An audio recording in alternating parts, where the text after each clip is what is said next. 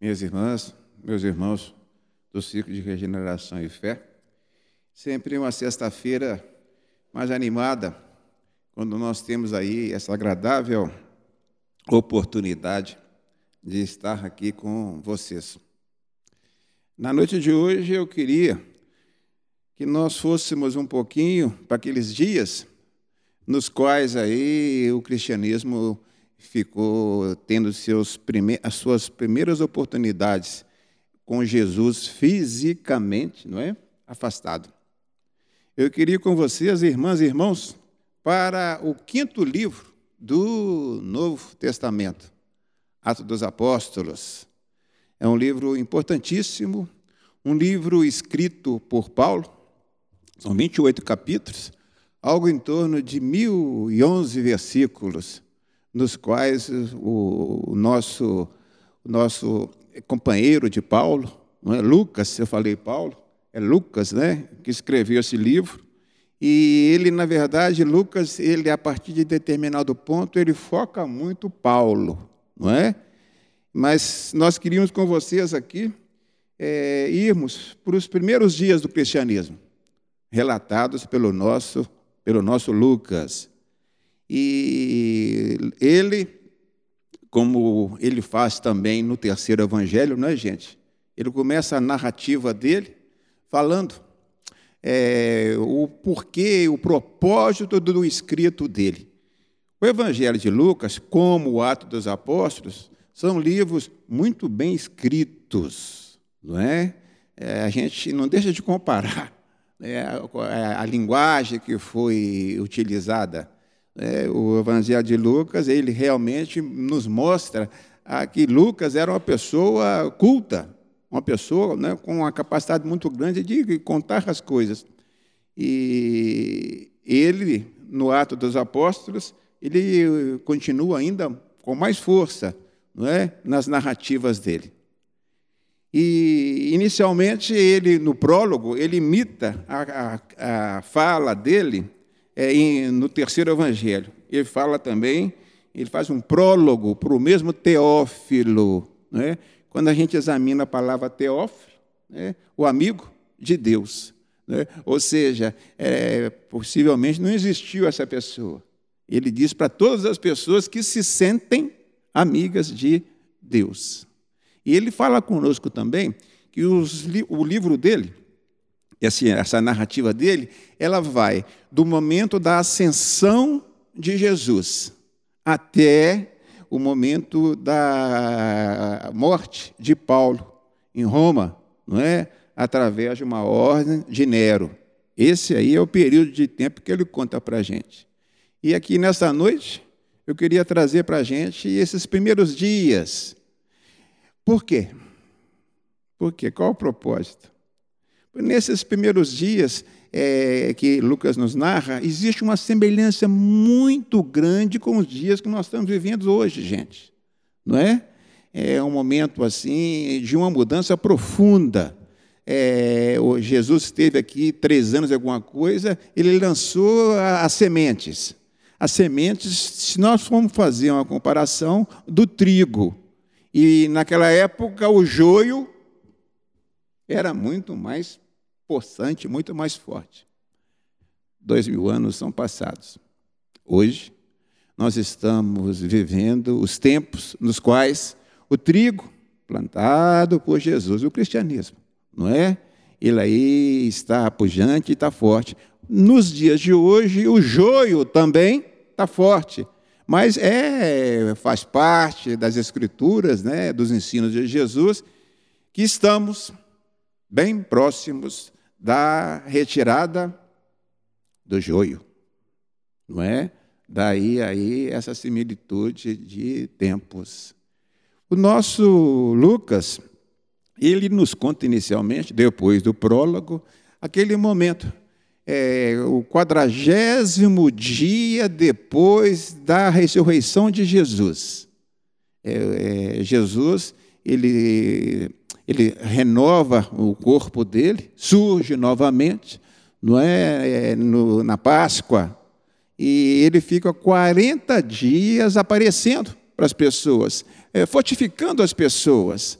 E Lucas, ele presente, isso é importante. Lucas, é, a narrativa dele, ele narra coisas que ele foi testemunha, não é? Eu acho isso um fato muito importante.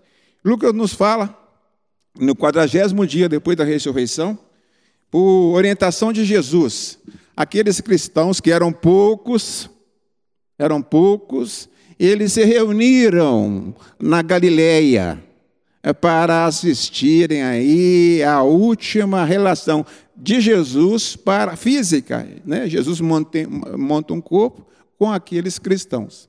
E Lucas, presente, nos fala que as pessoas é, reunidas, sabendo que aquele seria o último contato físico de Jesus com eles, obviamente estariam preocupadas, amedrontadas, não é? O mestre iria se afastar fisicamente.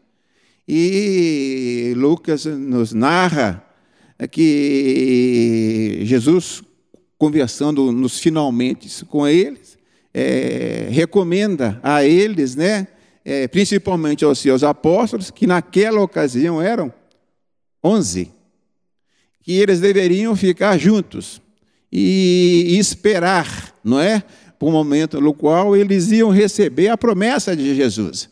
Essa promessa, o evangelho inteiro, ela toca, mas é principalmente no evangelho de João, é a partir do capítulo 14 de João, que a gente vê aí Jesus prometendo o Consolador, prometendo a vinda do Espírito Santo, não é? Queria ali fortalecê-los, fazendo com que eles tivessem coragem para enfrentar os tempos.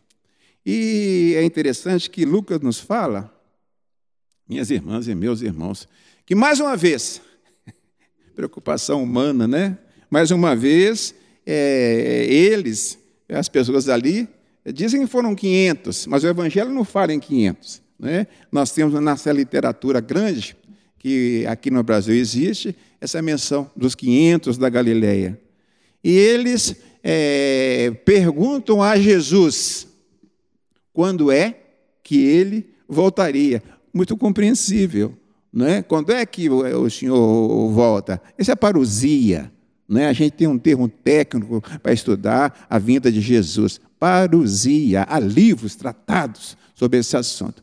E o mestre, ele repete a mesma colocação que foi anotada por Mateus, lá no capítulo 24, não é? no sermão profético. Eles também, os seus, somente os seus apóstolos, perguntaram a ele quando é que ele voltaria.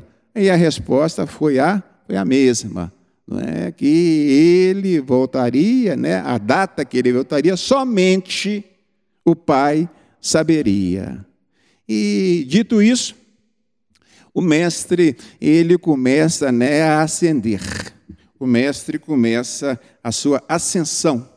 É uma, é uma cena é, que é narrada no primeiro capítulo, é uma cena muito interessante da gente também visualizar.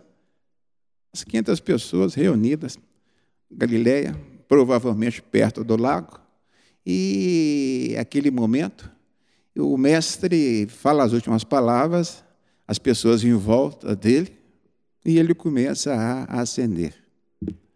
E Lucas, eu repito, testemunha, fala conosco naquele local onde o mestre estava ascendendo, existia uma cobertura de nuvens. O mestre vai, o corpo dele vai ascendendo, não é? vai subindo. Obviamente, as pessoas vão também, não é? acompanhando o, a subida dele. É, eu fico aí imaginando o coração das pessoas naquela, naquela hora, né, gente? vendo aquela figura tão importante, né, aquela atmosfera tão forte que ele sempre emanava em torno dela, sentindo né, que ele é uma despedida né, forte. E os olhos acendendo, acendendo. Em determinado momento, cessa-se de ver Jesus. Eles baixam os olhos e Lucas nos fala que essas pessoas encontram no meio delas dois anjos, pessoas vestidas com, com uma roupa branca resplandecente. Importante? Importante, sim. Olha que recado, né, Djalma? Olha que recado, gente. O mestre, não é? Ele desaparece da vista das pessoas. E eles olham ao redor e enxergam a presença de, de pessoas do mundo espiritual. Isso é um recado muito bonito para a gente, não é? O mestre veio, plantou, e agora o acompanhamento da colheita, né, do nascimento, do crescimento do trigo, do cristianismo, seria aí observado, seria feito pelo mundo espiritual. Palavras daqueles dois. É, não chamou de cristãos, né? porque esse termo cristão viria depois. Mas algo assim, como irmãos, né? É, olhais né? É, para o mestre, né? Ele se foi, mas ele voltará. Não é? Ou seja, é, houve ali naquele momento um consolo para aquelas pessoas. Mas mesmo assim, não é, a gente tem quase que certeza que eles saindo daquela reunião ali, não é, é algo assim como é, a gente tem essa sensação quando a gente vai no aeroporto, no rodoviária, levar uma pessoa e que a gente né, vê que essa pessoa é importante nas nossas vidas. E eles, os, 12, os 11 apóstolos, eles seguem o que Jesus recomendou. Eles tinham que ficar juntos. A gente entende isso, porque na verdade eles, naquele, naqueles dias, né, eles ficaram com pouca coragem, dizendo assim. E Lucas nos fala que esses onze apóstolos seguiram acompanhados, importante, de um grupo de mulheres. Não é? é essa observação de Lucas também nos faz refletir também isso aí. A mulher, não é? Naquela época, a mulher completamente subjugada. É, mas ela, é, por esse, esse, esse, esse julgo que elas tinham, fortaleceu-as. Não é? Então elas acompanharam os onze apóstolos para. Eles se reúnem no Jardim das Oliveiras. O Jardim das Oliveiras é uma, uma, uma região pertíssimo de Jerusalém, não é? é? O mestre, muitas vezes, ele ficava ali, no Jardim das Oliveiras, quando em Jerusalém, ou ele ficava, comitiva pequena, ele ficava em Betânia, Marta, Maria e Lázaro. Comitiva grande, eles, eles subiam 512 degraus para o Jardim das Oliveiras, propriedade particular. Mas essa pessoa que emprestou essa, essa, essa região para Jesus, realmente é uma pessoa que a gente gostaria de conhecer. Abaixo um pouco do, das, das oliveiras tinha uma caverna. Tem uma caverna. E nessa caverna Jesus ficava. Os apóstolos foram para lá. Onze apóstolos e as mulheres. Clima, oração total. Dias e dias de oração. Eles tinham uma missão a cumprir: recuperar, não é a, o, o número que Jesus deixou do colégio apostólico. Eram 11. Precisava dizer, voltar para o número 12. Dias de oração. E não só os apóstolos, como alguns discípulos também reunidos. Lucas dá até um número para a gente: 120 pessoas. Entre os apóstolos e os, e os, e os outros. E eles, é, entre si, eles escolheram duas pessoas que iriam, que poderiam substituir o apóstolo Judas. E José, né, de Bar, Bar, Barsabás, chamado o Justo, e um outro que nós conhecemos também por Matias. Esse, esse Matias é, e o Barsabás, eles foram os dois escolhidos, e Pedro, ele resolveu que a escolha final deveria ser também do mundo espiritual. Foi lançado a sorte e deu para o Matias. Ivone Amaral Pereira, ela, essa grande média que nós tivemos aqui nos anos, nos primeiros, é, na metade do século XX, ela nos fala que esse, esse Matias, na verdade, né, ele era Zaqueu. Zaqueu. Zaqueu está no Evangelho de Lucas, não é? Jesus entra é, em Jericó e ele, um cobrador de impostos, está em cima de um sicômoro. Jesus passa e onde ele estava em cima, desce Zaqueu, porque esta noite nós vamos cear na sua casa. Zaqueu desce, Jesus fica na casa dele, é uma noite maravilhosa, né? Entre outras coisas, foi contado ali a parábola das minas, não é?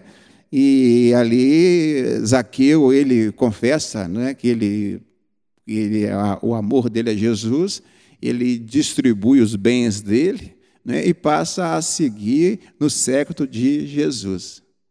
Porque Zaqueu, Matias, a importância disso para a gente é muito grande. Porque a Ivone fala conosco, minhas irmãs e meus irmãos do Ciref, que esse personagem aqui é um que hoje aqui no Brasil nos assiste. E como assiste? Doutor Bezerra de Menezes, não é? Olha só a ascendência desse, esse espírito tão ilustre, né? prefeito do Rio de Janeiro, na verdade, um dos grandes responsáveis é, pela doutrina espírita no Brasil, Zaqueu. E como era de praxe naquela época, quando ele se volta totalmente para o Evangelho, não é? Ele troca de nome, deixa de ser Mateus, não é? E passa a, a, deixa de ser Zaqueu e passa a ser Matias.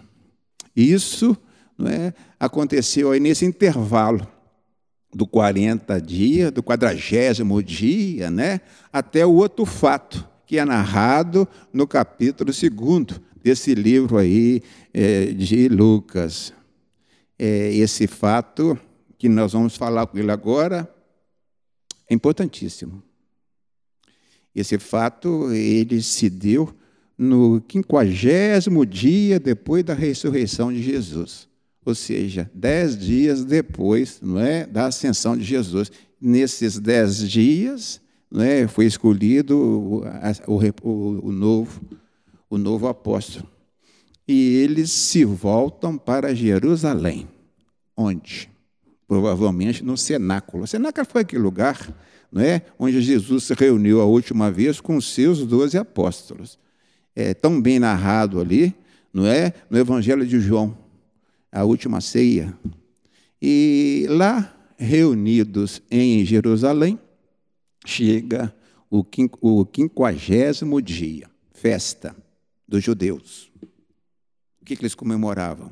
Eles comemoravam a data que um fato acontecido quando eles estavam no deserto durante 40 anos.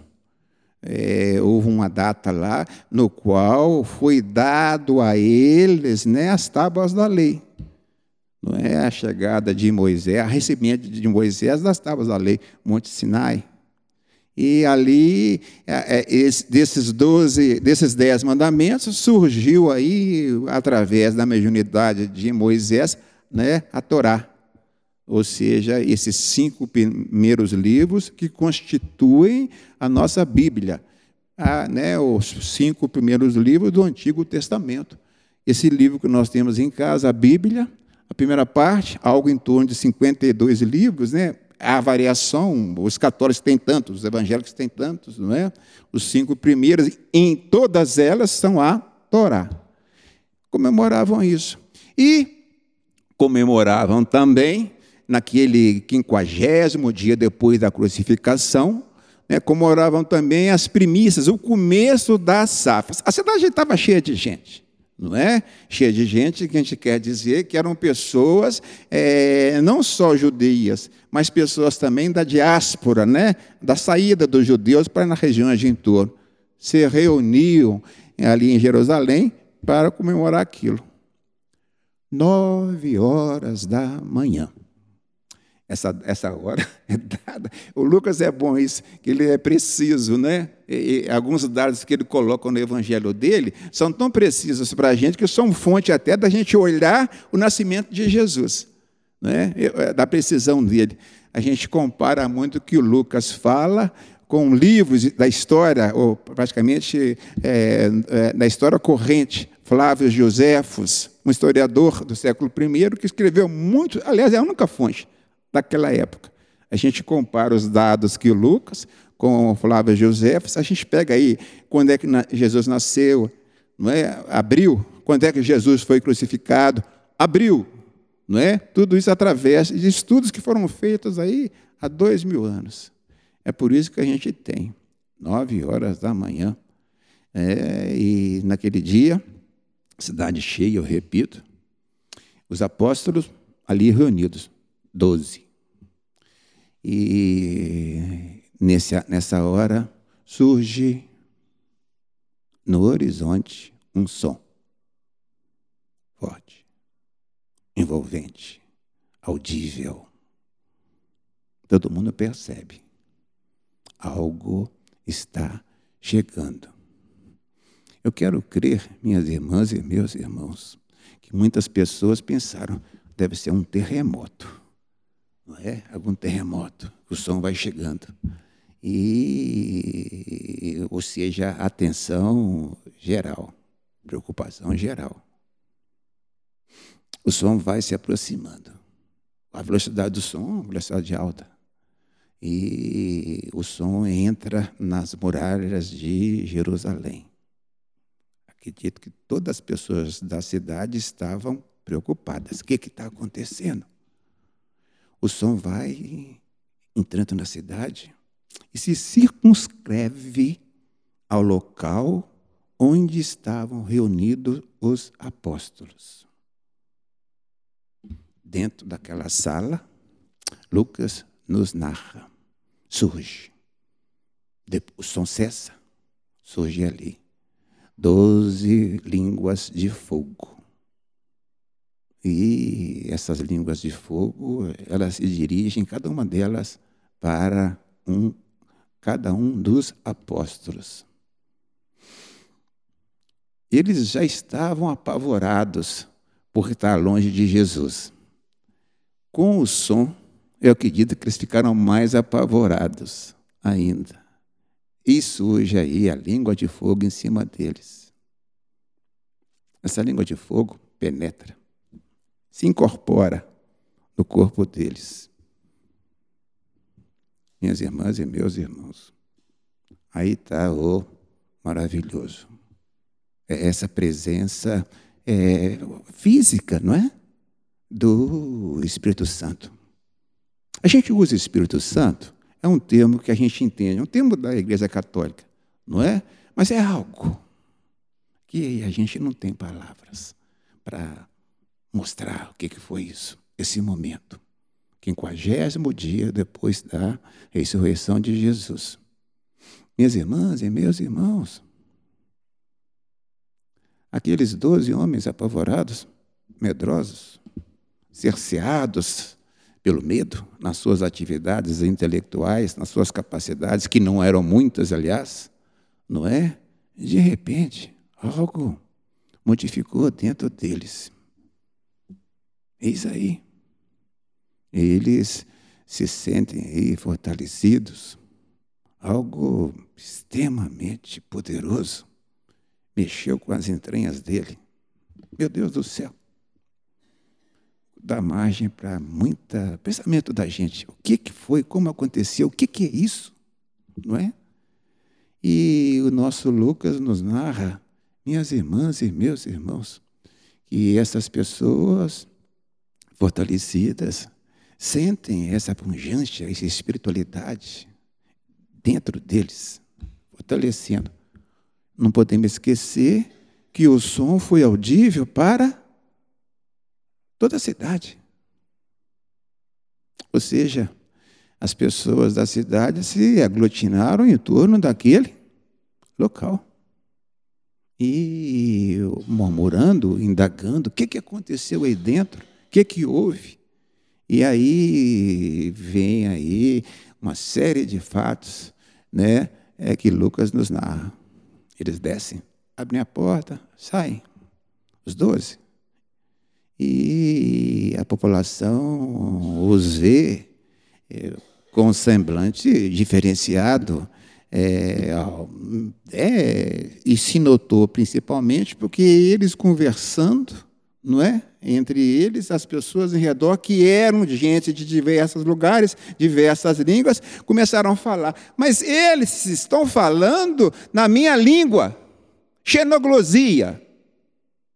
Foi o primeiro fato diferente, foi a xenoglosia.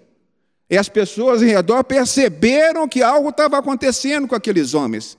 Xenoglosia é um fenômeno interessante para a gente perceber. Não é a primeira vez no Evangelho.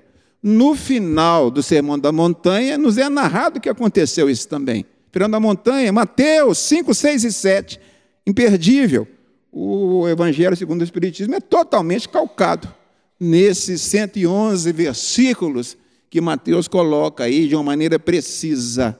No finalzinho, não é o comentário das pessoas que tiveram o privilégio fantástico de ouvirem Jesus falar o Sermão da Montanha, elas, é, o, o, primeiro comentário delas foi: Ele falou na minha língua, xenoglosia. Eis aí, xenoglosia também chamando a atenção das pessoas naquela época. E sempre tem um engraçadinho. Dizer, ah, eles estão assim porque estão cheios de, de vinho, de, de bebida alcoólica. Não é? Aí Pedro, surge Pedro não é? Surge Pedro aí diante do mundo. Pedro toma da palavra e fala com eles que não é problema de bebida, são nove horas da manhã. Por isso que a gente sabe que foi nove horas, porque nesse momento Pedro fala, não é? É a terceira, é a, nona, é a terceira hora do dia, nove horas para a gente.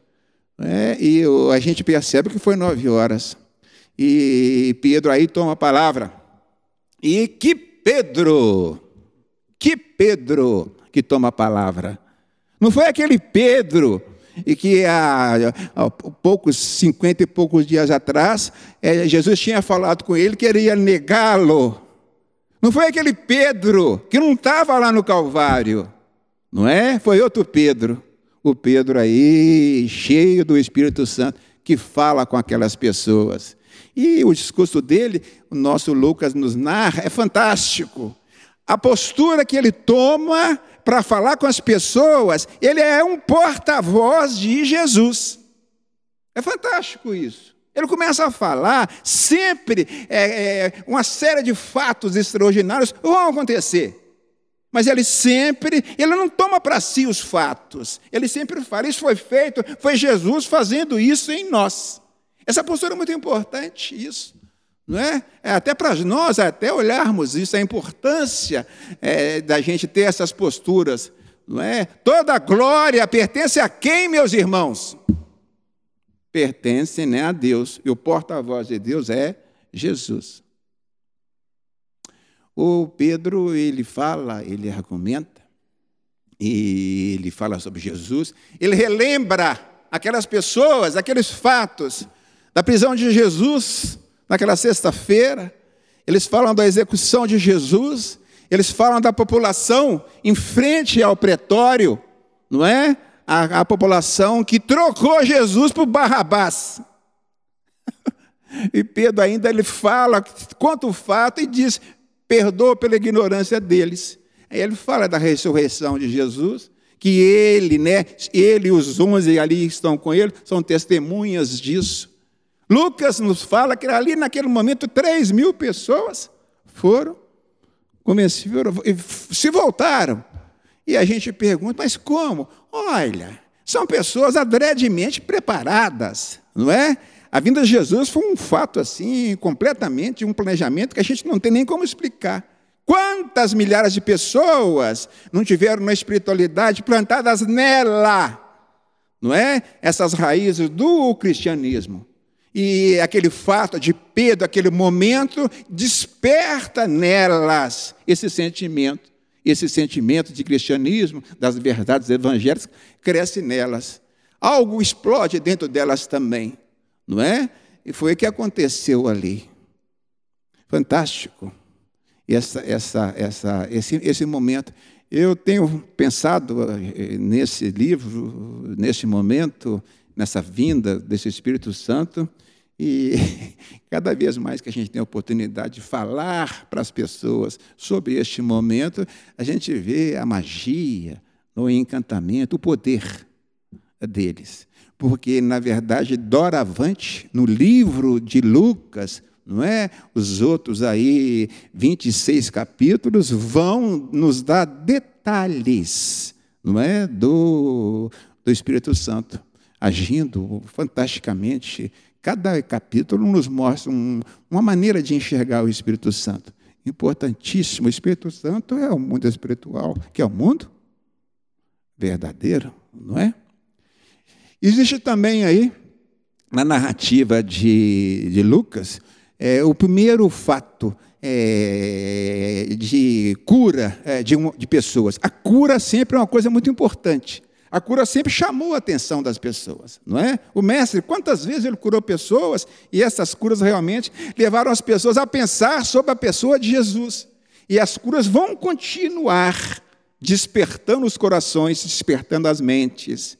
E Lucas nos narra que já em, de posse do Espírito Santo, ele nos narra um momento no qual Pedro e João Evangelista, eles obedecendo um costume da época, não é? Naquela época em Jerusalém, se reunia-se no templo três vezes por dia para fazer orações. E na nona hora, três horas da tarde, eis que, lá no capítulo terceiro, narrativa de Lucas, ele nos conta que Pedro e João Evangelista, olha só, Pedro e o jovem João Evangelista, eles vão se adentrando no templo para participar da, da oração, ou seja, a gente é um detalhe importante, que eles tinham totalmente acesso ao templo. E ali, na porta do templo, né, da, na primeira porta, são três níveis, não é? no primeiro portal, é, eles encontram um, um coxo de nascença que sempre estava ali naquele momento pedindo esmola. E os dois vão entrando, junto com muitas pessoas, e o coxo os vê e pede esmola para eles. Para quem? João e Pedro. E eles param, olham para o coxo, e Pedro diz ao coxo né, que eles não tinham ouro, prata, cobre. Em nome de Jesus, levanta-te e anda. E o coxo de nascença, que todo mundo conhecia em Jerusalém, se levanta. Levanta e levanta alegre. Detalhe, levanta alegre e começa a gritar a falar, a, despertando a atenção.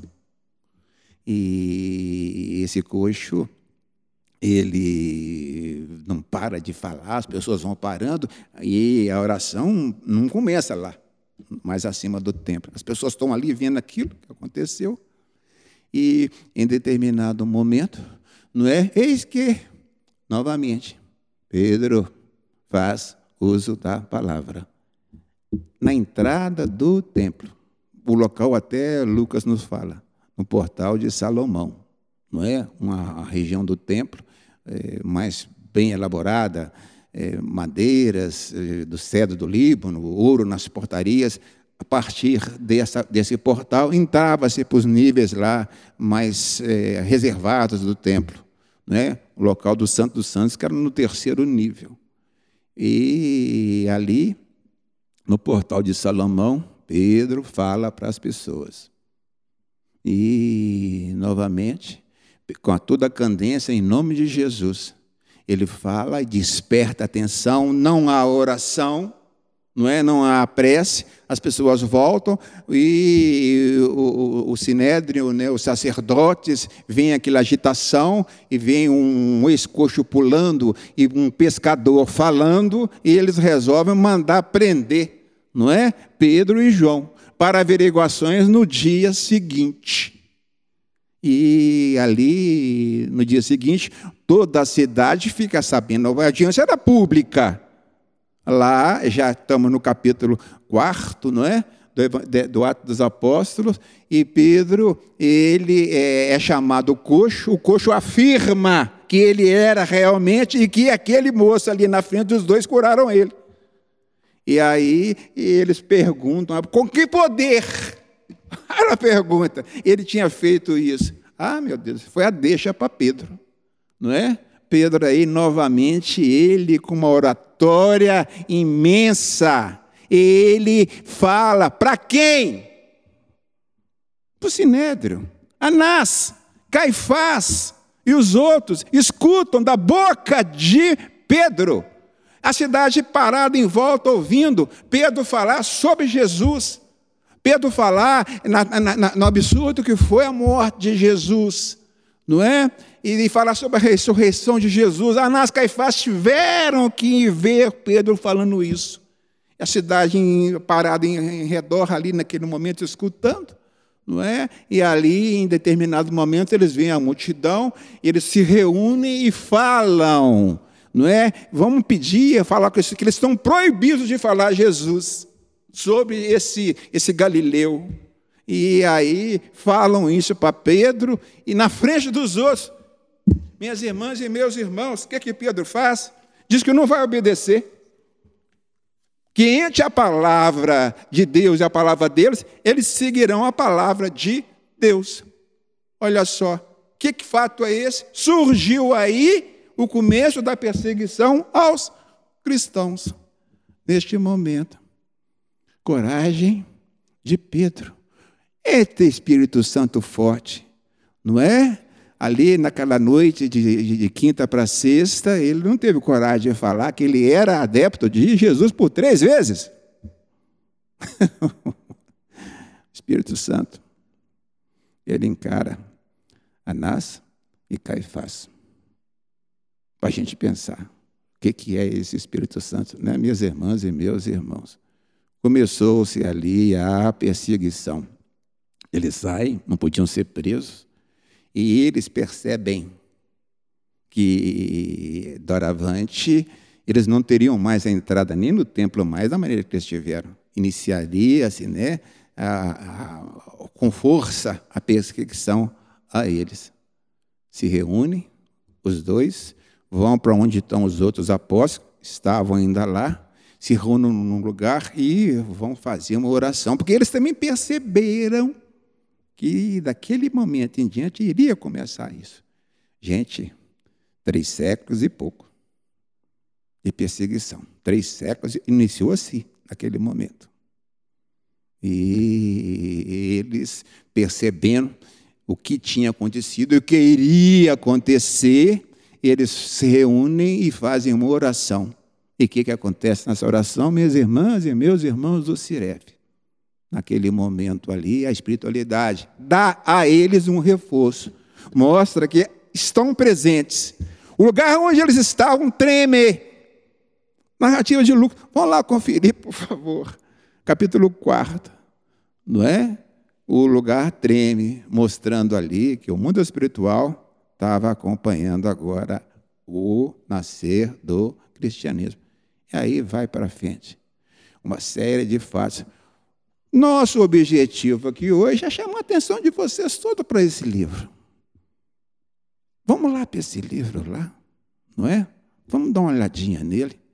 E o que, que nós vamos ganhar com isso? Meu Deus do céu. Nós vamos levar para a casa da gente o Espírito Santo, minhas irmãs e meus irmãos de uma maneira, mesma maneira que a gente faz o evangelho do lar, não é? Essas energias. É, quantas vezes nós não tivemos a tibieza de Pedro diante das nossas vidas?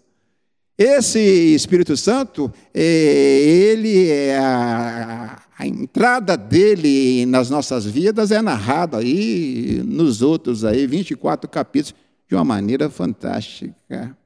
Falar Falar no Ato dos Apóstolos é estudar, é pensar no Espírito Santo, no mundo espiritual, em nossas vidas.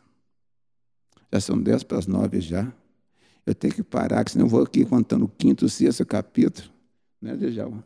Isso aqui vocês vão ter que ver em casa, estudando isso aí, por favor. Tá bom? Louvado seja o nosso Pai, louvado seja o nosso Criador, louvado seja esta manifestação do nosso Pai.